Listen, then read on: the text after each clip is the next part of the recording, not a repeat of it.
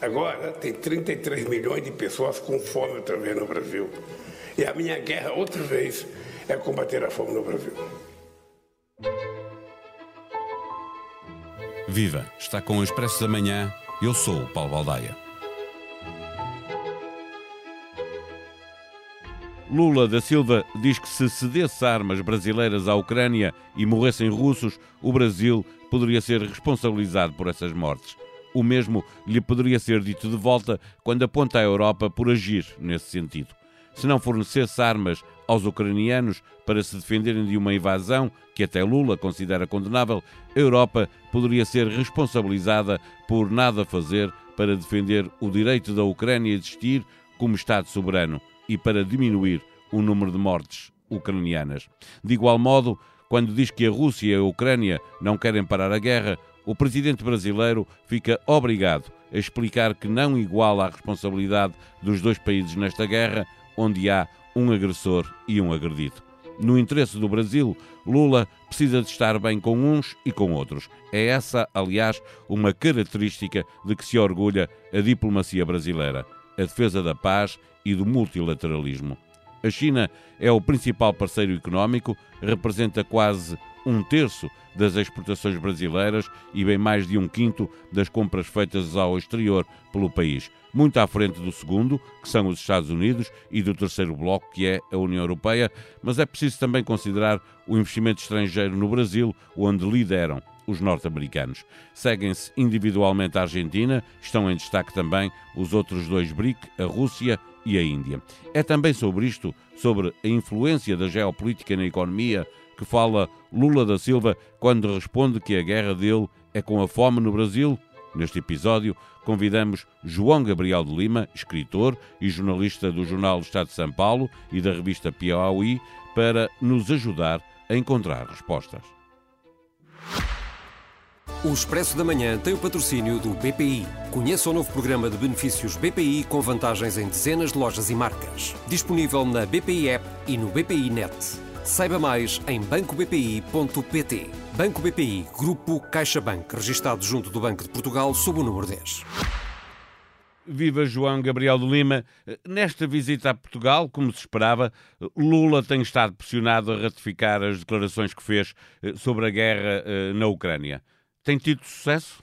Eu acho que a fala do Lula foi uma fala correta é, da mesma maneira que a fala que ele tinha é, feito anteriormente tinha sido uma fala muito infeliz.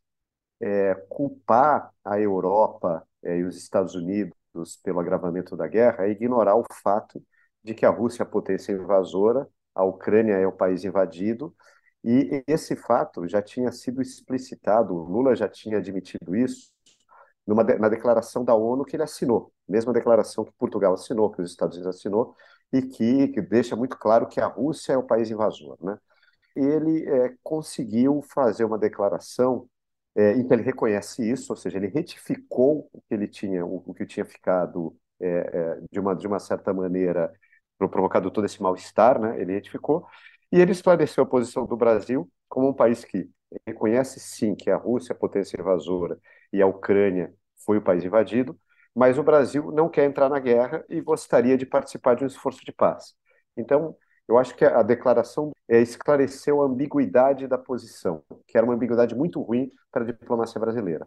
Olhando para, para a frase uh, uh, que ele repetiu, que já tinha dito uh, a Bush, presidente dos Estados Unidos, a minha guerra é a fome no Brasil, Lula da Silva encerra a mais simples explicação sobre tudo o que vem dizendo a propósito da, da guerra e esta ambiguidade que refere.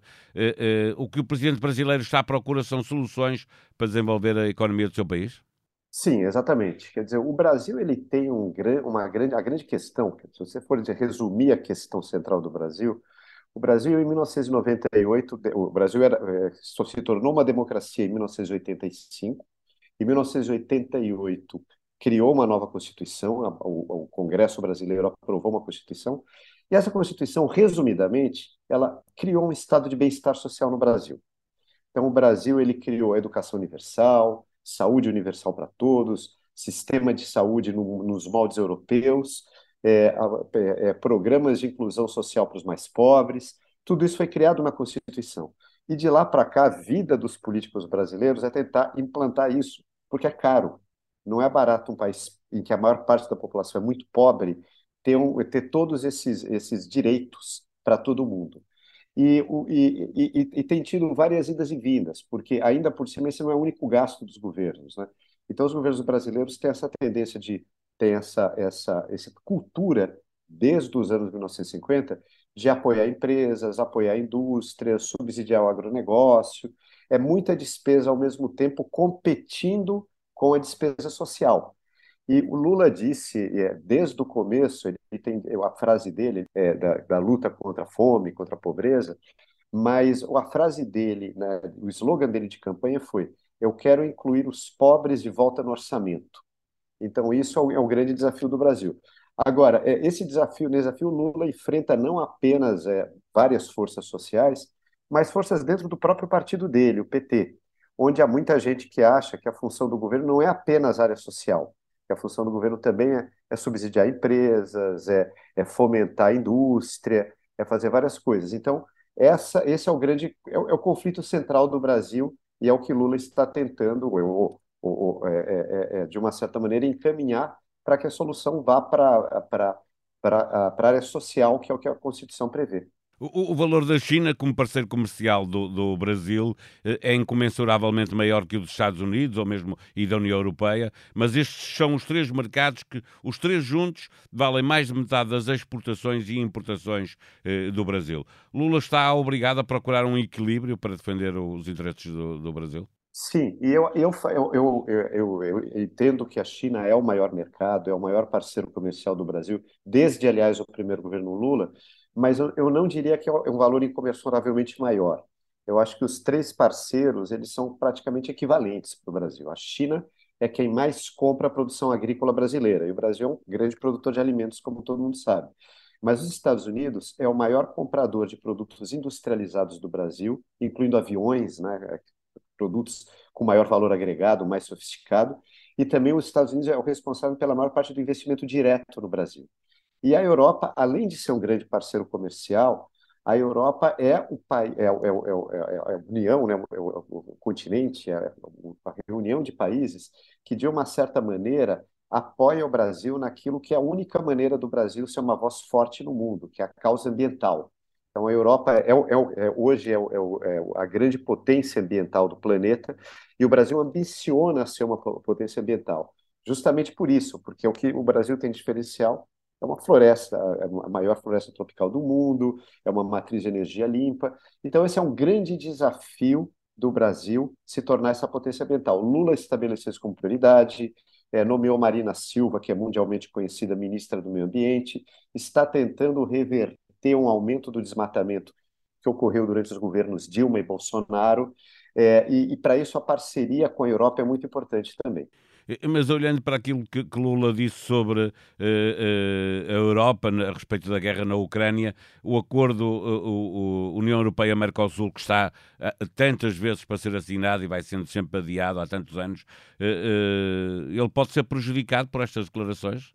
Eu, eu acho que é um, é um, elemento a mais para complicar, é, uma, complicar algo que, que não é tão fácil assim, esse acordo, é, porque é, no caso, por exemplo, da economia chinesa, economia chinesa e economia brasileira são complementares.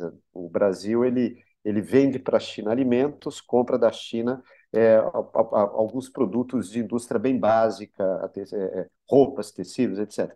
Então, é, é, as, duas, as duas economias se complementam. No caso do Brasil e Europa, o Brasil compete com muitas coisas que que a União Europeia faz, incluindo a questão do agronegócio, incluindo a questão da agricultura. Então, é um acordo muito delicado é, para ser assinado. Eu acho extremamente possível que ele vá à frente agora. É, e, mas, justamente por causa disso, se torna bem. É, é, é, é a, a, a, fala de Lula foi realmente bastante infeliz.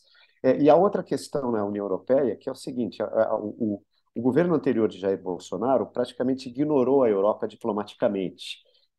Jair Bolsonaro não visitou, não fez, não fez visita oficial a nenhum país da União Europeia, com exceção da Hungria, que é um país com afinidade ideológica. O governo Orban tinha afinidade ideológica muito profunda com o governo Jair Bolsonaro. O Jair Bolsonaro admirava Orban, é, é, é, Orban é, apoiou explicitamente Jair Bolsonaro, mandou vídeos na campanha brasileira, e então havia uma, um rompimento, não um rompimento formal de relações, é claro, mas havia um afastamento muito grande entre o Brasil e a União Europeia, e Lula é, assumiu dizendo que iria restabelecer esses laços. Então é muito importante é, essa, essa união, e nesse sentido é muito importante a colaboração.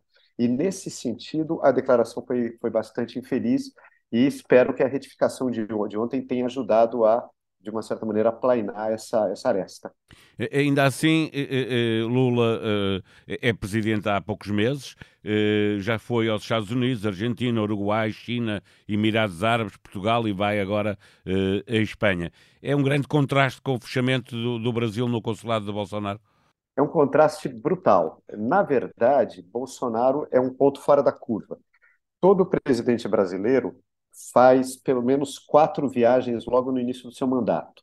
E são exatamente para os parceiros comerciais principais, comerciais e também culturais, diplomáticos, que são Estados Unidos, China, Argentina, que é o nosso principal parceiro na América do Sul e no Mercosul, e Europa em geral, começando por Portugal, até pelos laços históricos e culturais.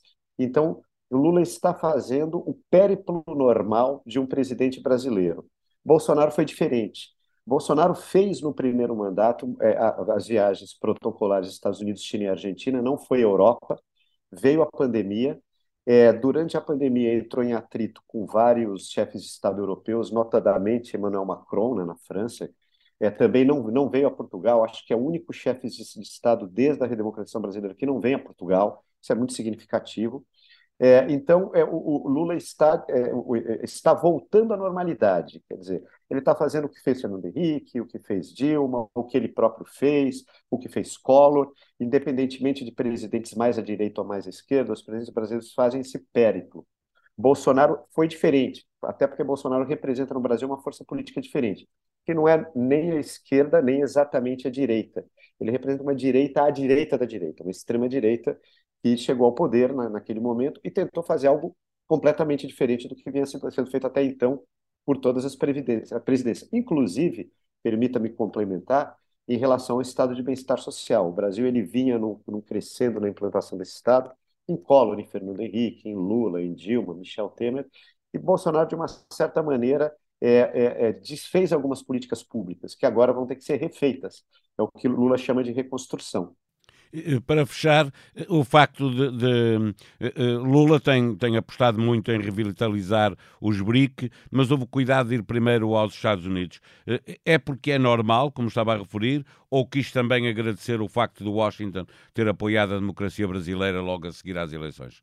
O que Joe Biden e Emmanuel Macron e Antônio Costa e outros chefes de Estado do Ocidente fizeram por Lula é algo grandioso, porque é, havia uma ameaça de golpe no Brasil da, por parte de forças ligadas ao, ao ex-presidente Jair Bolsonaro, tanto que houve no dia 8 de janeiro a destruição de todos os palácios da democracia brasileira por parte de radicais ligados a Jair Bolsonaro, e havia, a diplomacia brasileira havia pedido que determinados países reconhecessem imediatamente a vitória dele, para arrefecer qualquer ânimo e qualquer possibilidade golpista. Joe Biden telefonou para ele logo depois que ele é, é, é, ganhou a eleição, assim como vários chefes de Estado europeus, Macron, Costa, etc. Isso foi importantíssimo no Brasil, foi importantíssimo. Mesmo com isso, a gente viu que houve alguma turbulência. Se não houvesse isso, a turbulência poderia ser maior. Então, eu acho que o parte da ida de Lula aos Estados Unidos teve a ver sim com a gratidão por esse gesto enorme que Biden fez pelo Brasil. João Gabriel de Lima, muito obrigado por ter vindo ao Expresso da Manhã. Eu que agradeço, é sempre uma honra participar. Lula da Silva estará amanhã na Assembleia da República, despedindo-se de Portugal a caminho de Madrid, numa sessão que antecede a cerimónia oficial do 25 de abril. Todas as notícias sobre esta visita e a polémica que gerou em expresso.pt. Na aplicação que tem no seu telemóvel ou computador, vai encontrar dezenas de propostas em podcast do Expresso e da SIC. Ouça, comente, avalie, faça as suas sugestões, ajude-nos a fazer melhor o que fazemos para si. No sétimo e último episódio do podcast Entre Deus e o Diabo, três investigadoras universitárias desmontam os argumentos de André Ventura em relação à imigração. a criminalidade baixou, os estrangeiros não roubam empregos e a segurança social lucra. Duas vozes autorizadas da Igreja explicam como Ventura contraria as posições de vários papas. A sonoplastia deste episódio foi de José Seduvim Pinto. Vamos voltar na quarta-feira. Até lá, tenha um bom dia da liberdade.